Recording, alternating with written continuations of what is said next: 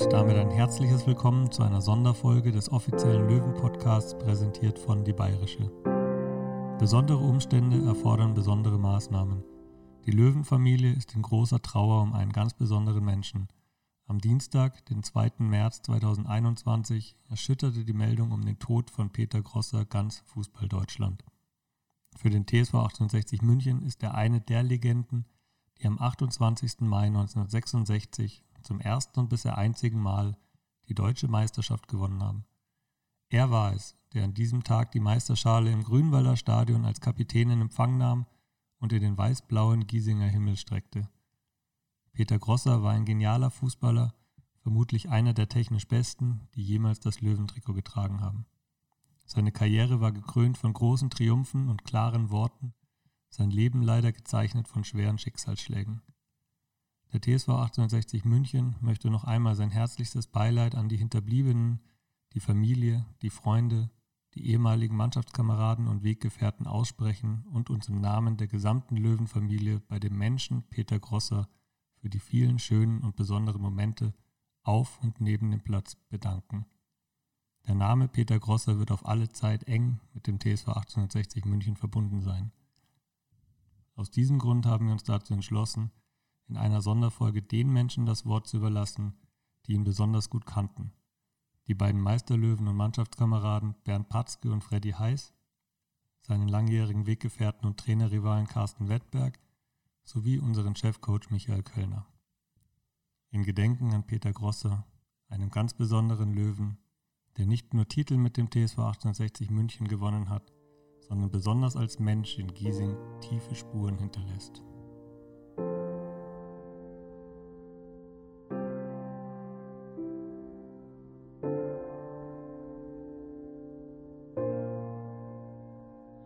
Ja, das erste Mal war, war das äh, gegen Turin zu Hause. Und das war, da habe ich den Peter das erste Mal richtig gesehen. Und das zweite Mal war, bin ich nach Zürich mitgefahren. Da sind ja damals die 100 Busse von der Wiesen gestartet. Und da haben sie 2-0 gegen Turin das Entscheidungsspiel gewonnen. Und dann waren sie ja im Endspiel und dann bin ich drei Tage nach Wembley gefahren, äh, ja, mit, äh, nach Ostende mit dem Bus und dann äh, mit dem äh, Schiff rüber. Und dann sind, sind wir von Folkestone aus nach London. Dann waren wir in der Früh um 8 Uhr schon in London und bis abends um 19 Uhr war Stadion-Einlass.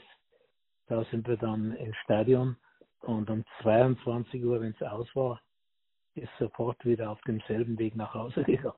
Ja, das war, war schon eine tolle Sache. Natürlich, äh, wenn ich ehrlich bin, die ganze Mannschaft, das hat alles gepasst. Ob das der Küppers war, ob das der Brunnermeier war, ob das der Freddy Heiß war, war. Und ich glaube auch, dass die Chancen wesentlich größer noch gewesen wären, das Spiel zu gewinnen, wenn der Freddy Heiß äh, nicht äh, ja, eine schwere Zerrung oder vielleicht sogar einen Faserriss gehabt hat, ein Oberschenkel, hat aber trotzdem gespielt. Persönlich, äh, äh, das war dann später, äh, wie ich Trainer geworden bin. Also es waren schon etliche Jahre später, weil das erste war ja 66 und 66 war ich mit Peter habe ich dann natürlich Kontakt gehabt weil der war natürlich eine Hausnummer schon als Trainer äh, von in, in Unterhaching. Äh, zufälligerweise habe ich einen Kollegen gehabt. Dann hat sich das äh, wo ich ihn das erste Mal da in Geisenfeld getroffen habe, bei einem Spiel. Ich war beim ESV Ingolstadt und hatte ein Angebot von der Spielvereinigung Landshut und das waren schon in Zeitungen dann da und das hat der Peter gewusst und dann ist er, er hat mit dem Schobenhauser bei dem Spiel zugeschaut und dann haben sie mich stehen sehen, da sind sie in, in der Halbzeit rübergekommen. Dann hat der große Peter gesagt, äh, du Wettberg, äh, du gehst dann nach Landshut. So habe ich gesagt, ja, nimmst den Binner mit, gell? Dann habe ich gesagt, nein, den nehme ich nicht mit. Meinst du, dass der für uns was war? Dann habe ich gesagt, ja freilich. das ist ja gerade das, was bei euch fällt. Und das war praktisch der erste richtige Kontakt, weil früher, da war ich Fan und Zuschauer, wenn der, äh, wenn der 60 äh, gespielt hat. Und da habe ich ja gar nicht die Kontakte gehabt, dass ich mit einem Peter Grosser da reden könnte. Er war Nationalspieler. Natürlich, äh, das war natürlich, ich habe natürlich gewusst, wer der Peter Grosser war. Und mit dem dann plötzlich auf einer Stufe zu sein, wenn ich ein Rivale war, das war natürlich schon eine tolle Sache. Ne?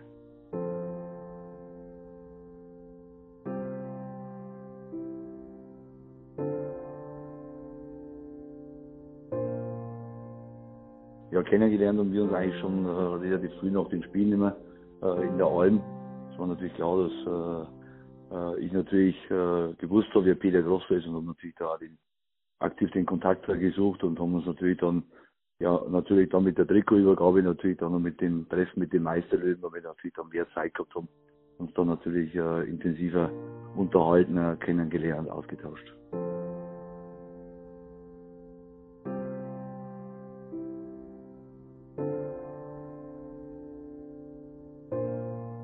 Ich war ganz überrascht einmal, wir haben mal äh, äh, ja, äh, angeschaut, ob er bei mir mal anrufen kann, äh, über Günter Gorenzel, der hat meine Nummer weitergegeben. Und dann hat er sich eigentlich immer regelmäßig bei mir gemeldet. Also das hat mich schon immer äh, gefreut, äh, weil wir uns natürlich, wie gesagt, im Löwenstübel jetzt halt, äh, nicht mehr regelmäßig treffen konnten. Äh, auch die Begegnungen jetzt so nach den Spielen sind natürlich auch weggefallen und so, aber ist natürlich dann, äh, war ich natürlich froh, weil ja äh, ja, Anfang des Jahres mal angerufen hat, hat mir ein gesundes neues Jahr gewünscht und einen guten Start in 2021 äh, und dann so immer wieder mal, äh, dass er sich einfach mal erkundigt hat, wie es so aktuell läuft und wie es seine eigene Einschätzung ist, was er so am Fernsehen sieht.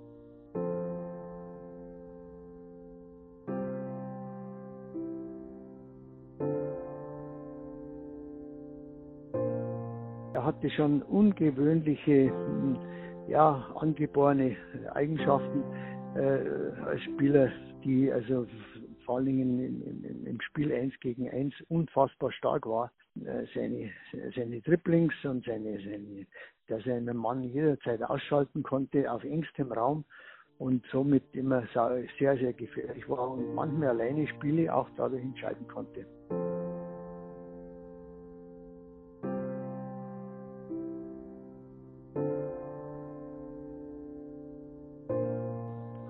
Ja, ich muss ganz genau sagen, das Spiel gegen Dortmund, wo der da durchgegangen ist zum 2-0, also das war der Wahnsinn. Das habe ich ja von hinten gesehen. Ich stand hinter ihm, wie der an die Leute vorbeigegangen ist und das Ding reingehauen hat. Das war natürlich eine tolle Sache. Ne? Naja, der hat den Ball gekriegt, da glaube ich nach der Mittellinie, dann ist er an ein, zwei Leute vorbeigegangen und hat das Ding da reingehauen, dann war es ja 2-0. Ne? Und der war ja ein Riesenfußballer. Der war ja, der war ja nicht ein Mann für hinten, für die Abwehr, aber nach vorne und wenn der seinen Tag hatte, das war Wahnsinn, wie der da durchgegangen ist.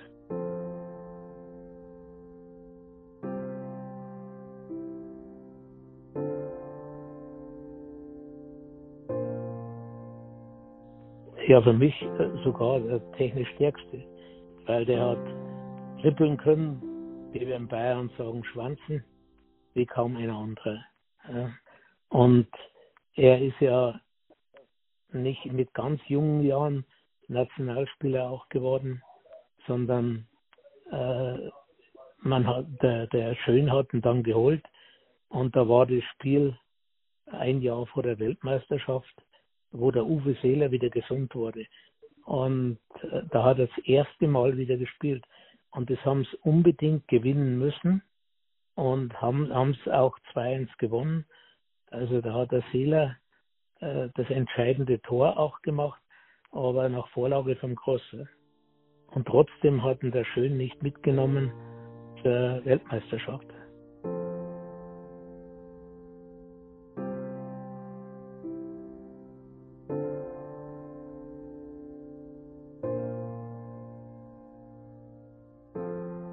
Ich bin ja gefahren zur Weltmeisterschaft und er nicht.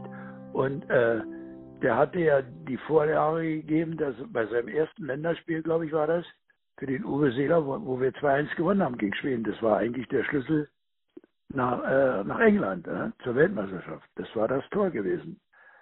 Das 2-1, was der Uwe gemacht hat auf die Vorlage von äh, Peter Grosser.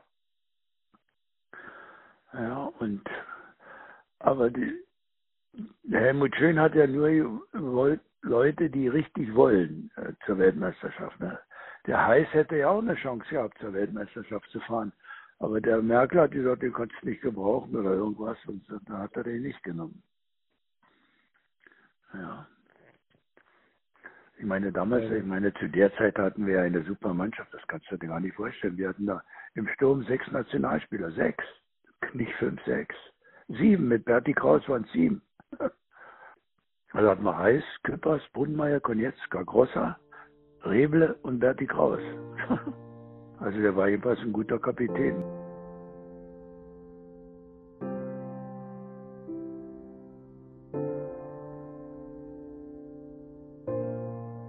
Ja, eigentlich äh, immer äußerst interessiert an, am Fußball bis zum heutigen Tag.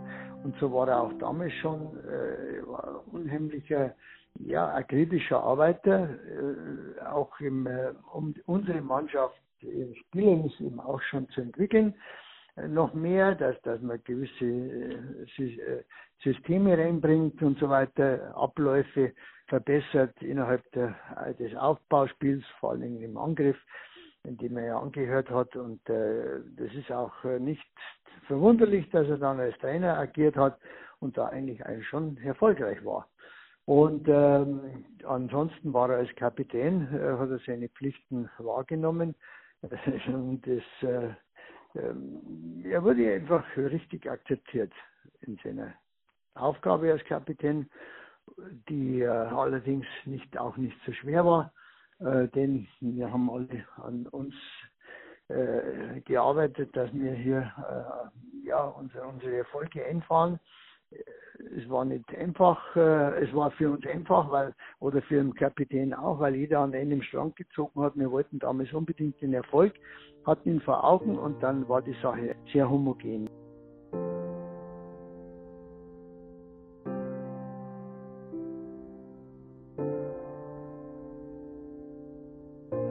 Er hat das Spiel lesen können.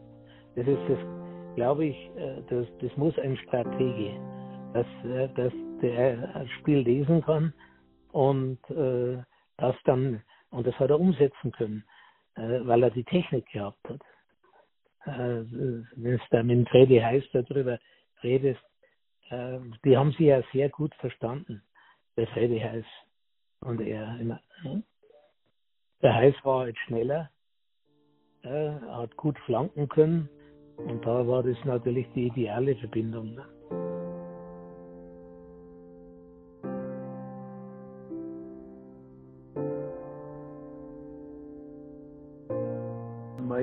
Nun ein sehr, sehr guter Spieler. Und ähm, dann äh, gab es ja schon mal auch Vorlagen von mir.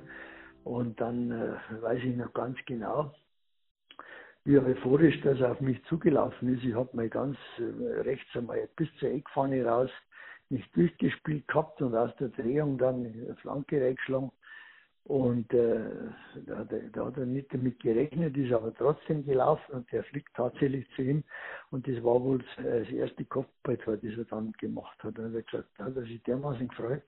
Er hat gesagt, so, jetzt habe ich auch mal ein Kopfballtor gemacht auf die Flanke von mir. Da war mal jeder überrascht, der war kein Kopfballspieler, äh, weil er hat alles mit seinen krummen Beinen gemacht, weil er hat ja wirklich äh, sehr als Fußballer, wie man so oft so sagt, die O-Beine gehabt die haben wahrscheinlich den Gegner auch verwirrt, darum hat er so, so saustarke Triplings gehabt.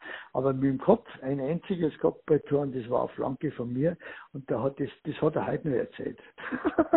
das war, das ist ja interessant, gell. Aber es war wahrscheinlich so. Wahrscheinlich war das das einzige Kopfballtor in der Bundesliga von mir.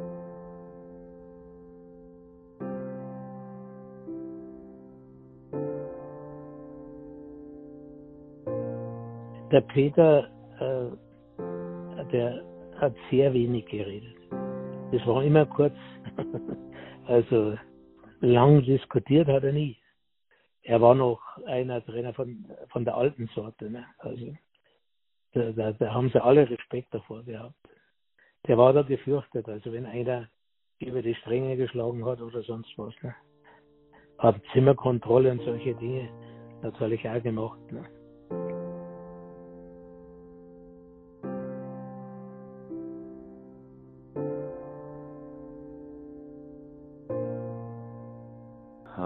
Hat mir dann schon immer gesagt, dass er etwas ein bisschen anders gemacht. Äh, und das war, äh, äh, so, und das war dann vom Nachhinein-Spiel, weil er dann die letzten Spiele dann mal so für sich analysiert, da hat er dann schon ein paar Tipps gegeben. Da, ja, da war er natürlich schon so, der die Dinge dann äh, klar beim Namen genannt hat. Äh, ich habe natürlich schon so jetzt im äh, auch, äh, um den äh, ja, Bekanntgabe, äh, wie das äh, bekannt worden ist, dass er jetzt, jetzt verstorben ist, und sind natürlich schon ein paar äh, aus meinem Umfeld gemeldet, die natürlich gesagt haben, sie kennen ihn noch äh, als Trainer in Unterhaching und da war er ein, ein, ja, für, für manche Trainer ein Riesenvorbild, äh, weil er natürlich da einen Art von Fußball spielen lassen, der seiner Zeit schon ein bisschen voraus war. Also, da bin ich jetzt noch zu jung dafür, dass ich das noch einschätzen konnte, aber äh, von dem her ist natürlich immer, wenn du äh, ja, einen Rausschlag kriegst oder sowas jetzt auch von äh, einer, der natürlich 60 immer positiv im Sinn hat und äh, der uns nichts Böses will. Ist natürlich das für ihn immer gut gemeint gewesen und er wollte uns auch am Ende immer noch helfen.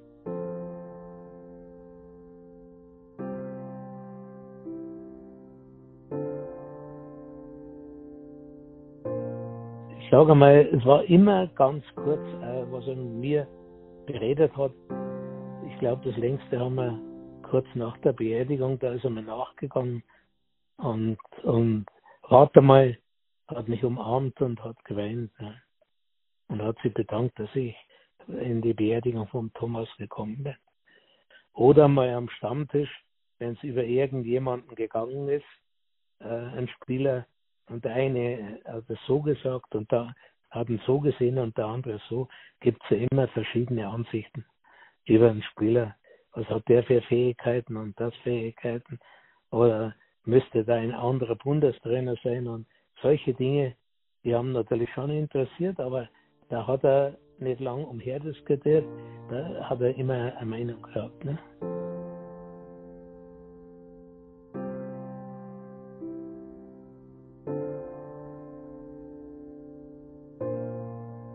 Ich würde das so beschreiben. Jeder aus der damaligen Zeit, der ist, das ist so ein Kamerad, dass man kann das nicht beschreiben. Das ist, das ist, jeder ist eine heilige Kuh für mich, weil man zusammen äh, viele Jahre erstens zusammen war und dann, ähm, und dann so einen Erfolg einzufahren und die schönste Zeit mitzuerleben, davon war der Peter Gross ein Teil davon. Äh, ansonsten, äh, sage ich jetzt mal, ist, ist, ist ein Kamerad, Fußballkamerad für ein Leben lang. Das wird nicht vergehen und da, da gibt es auch niemals irgendwas, was, was da jemand, was man, was man, das man auseinanderbringen kann, wenn man so, wenn man so lang und dann erfolgreich einiges äh, Zeit verbracht hat. Und wir haben ja sehr viel öfter Trainingslager gehabt, die die heutzutage das machen. Und wir waren ja immer ab Donnerstag meistens schon im Trainingslager. Und dann Europacup-Spiele oder das und dann zwischen, wir sind ja oft 14 Tage gar nicht nach Hause gekommen. Wir waren mehr unter uns zusammen als mit der eigenen Ehefrau.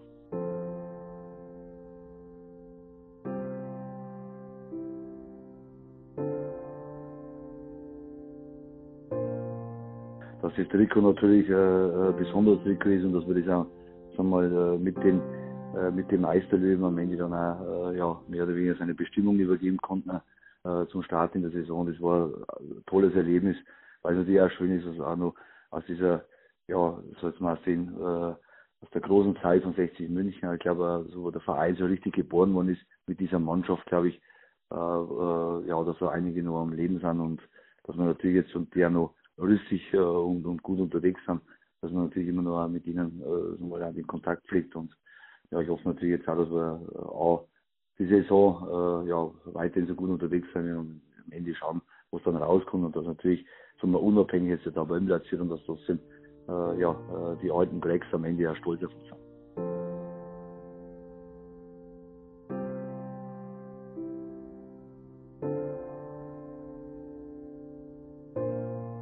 im Meisterschaftsjahr 1966, das glaube ich war sein stärkstes Jahr, weil er hier in, in dem Meisterschaftsjahr hat er als, als, als Angriffsmittelfeldspieler auch noch sehr viele Tore gemacht.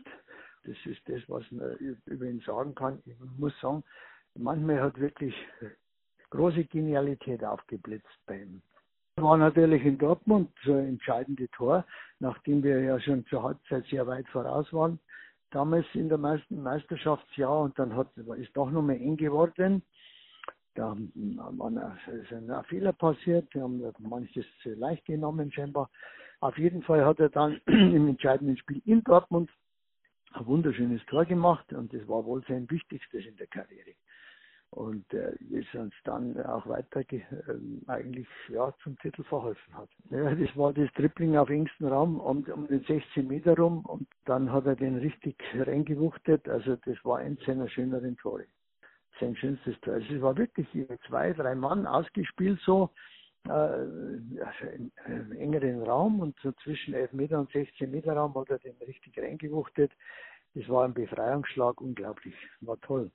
Natürlich musste noch das Spiel zu Hause gegen HSV gewonnen werden oder zumindest einen Punkt gehabt, wenn Dortmund nicht gewinnt.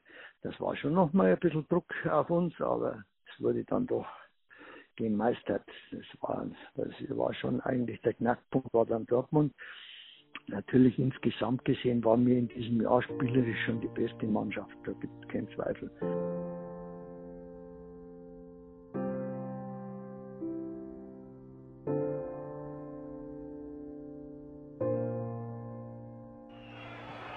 Aber es geschieht nichts mehr. Hier ist der Schlusspfiff.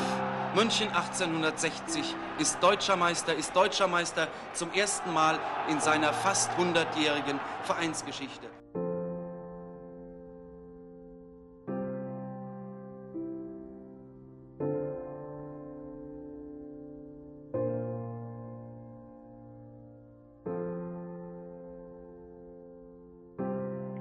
Das ist ganz ehrlich von mir gemeint er fehlt uns bei unserem Stammtisch. Und zwar ganz gewaltig.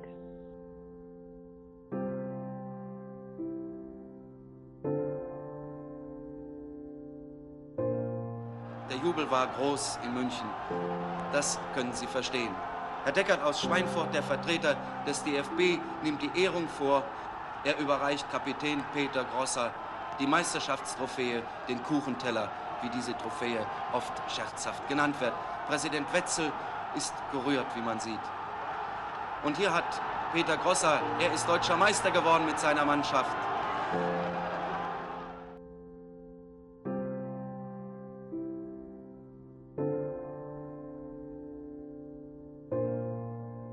Was für eine traurige Woche für jeden Löwenfans. Dieser 2. März, der Dienstag, das ist natürlich ein Datum, das wird kein Löwe mehr so schnell vergessen. Peter Grosser ist tot. Das war natürlich für uns alle eine ganz, ganz schlimme Nachricht, denn er ist als Nationalspieler und Kapitän der Meisterlöwen schon ein ganz, ganz besonderer 60er. Vor allem, das habe ich auch immer wieder gemerkt, wenn ich ihn getroffen habe, in Zeiten, wo er woanders war, zum Beispiel damals dann in Haching. Er war immer noch irgendwo 60er, auch wenn er das dann hat vielleicht nicht so vordergründig sagen dürfen, aber wenn ich mit ihm gesprochen habe, äh, 60 München war immer was Besonderes für ihn. Und das hat sich auch gezeigt, wann immer wir uns in der Allianz Arena bei Veranstaltungen getroffen haben, im Grünwalder Stadion oder so. Ich habe mich mit ihm gut unterhalten und äh, wir haben uns sehr geschätzt. Er war ein ganz besonderer Löwe. 2004 damals äh, gab es ein Riesenfest mit der Abendzeitung. Das habe ich mit ihm zusammen und mit Peter Radenkovic, mit Carsten Wetzberg und vielen anderen gemacht. Äh, Rettet die Löwen. Äh, es war immer ganz besonders, ihn zu treffen. Ich bin ja selber leider Gottes, was die Meisterschaft angeht, 66, noch ein bisschen zu jung. Ich bin dann etwas später, also fünf, sechs Jahre später, dann äh, 20 Jahre am Stück in der Westkurve gestanden am Block J oben, bevor ich Stadionsprecher geworden bin bei 60 München. Äh, ja, irgendwie, es äh, trifft einen doch, äh, dass wieder einer von den großen Löwen weg ist. Ich hoffe, dass er oben im Himmel alles hat, was er braucht, dass er aus dem weiß-blauen Himmel runterschaut auf München, auf seine Löwen und dass er unsere Geschicke ordentlich lenkt. dass er ein gutes Wort einlegt für seinen Turn- und Sportverein München von 1860. Und am meisten wünsche ich mir, dass er in Frieden ruhen kann. Lieber Peter Grosser, alles Liebe, vergelt's Gott und mach's gut.